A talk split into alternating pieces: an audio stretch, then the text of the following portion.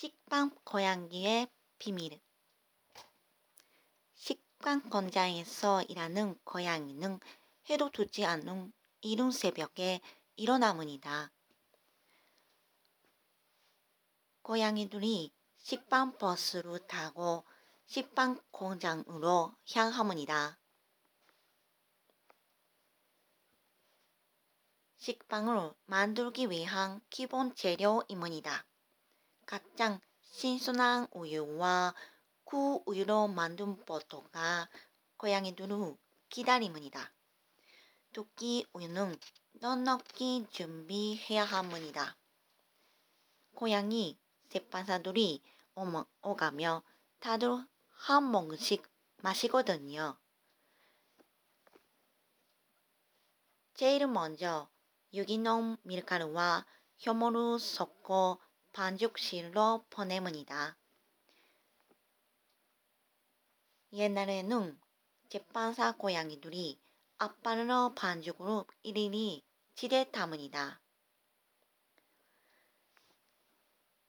이것을 꾹꾹기 반죽기라고 부르그렇죠.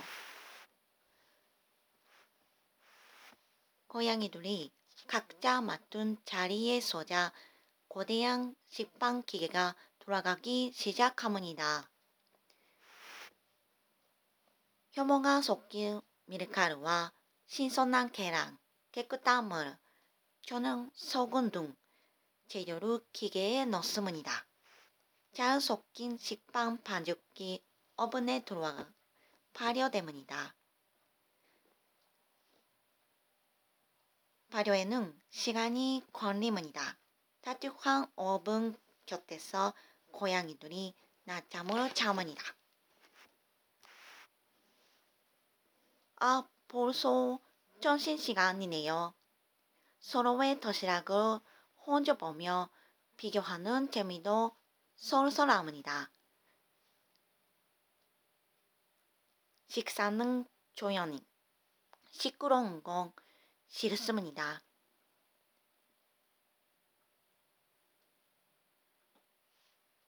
식빵이 다 구워질 때까지는 휴식 시간입니다. 어떤 고양이는 가벼운 산책을 나갑니다. 어떤 고양이는 휴게실에서 티타임을 가지며 유기농 캣님 점호를 공유하죠. 소통이 단절된 현대 사회라고 하지만 고양이들의 사회적 교류는 여전히 화르바라문이다.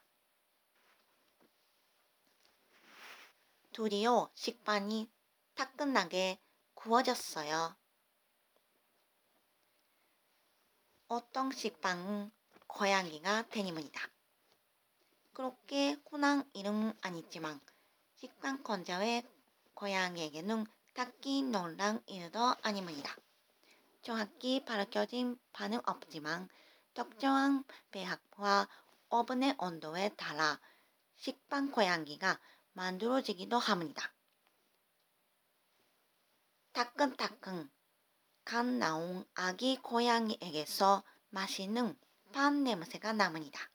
당연한 이야기이지만요.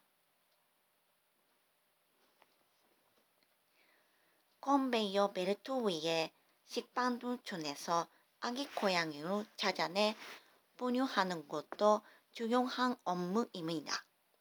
팜펀지는 각각 바를 테니까요.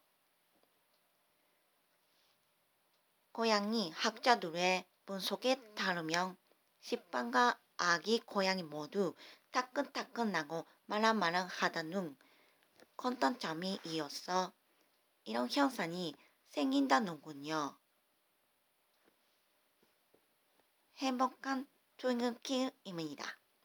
가꾸운 식빵 한 don이 그리고 아기 식빵 고양이 같이 한 개이니까요.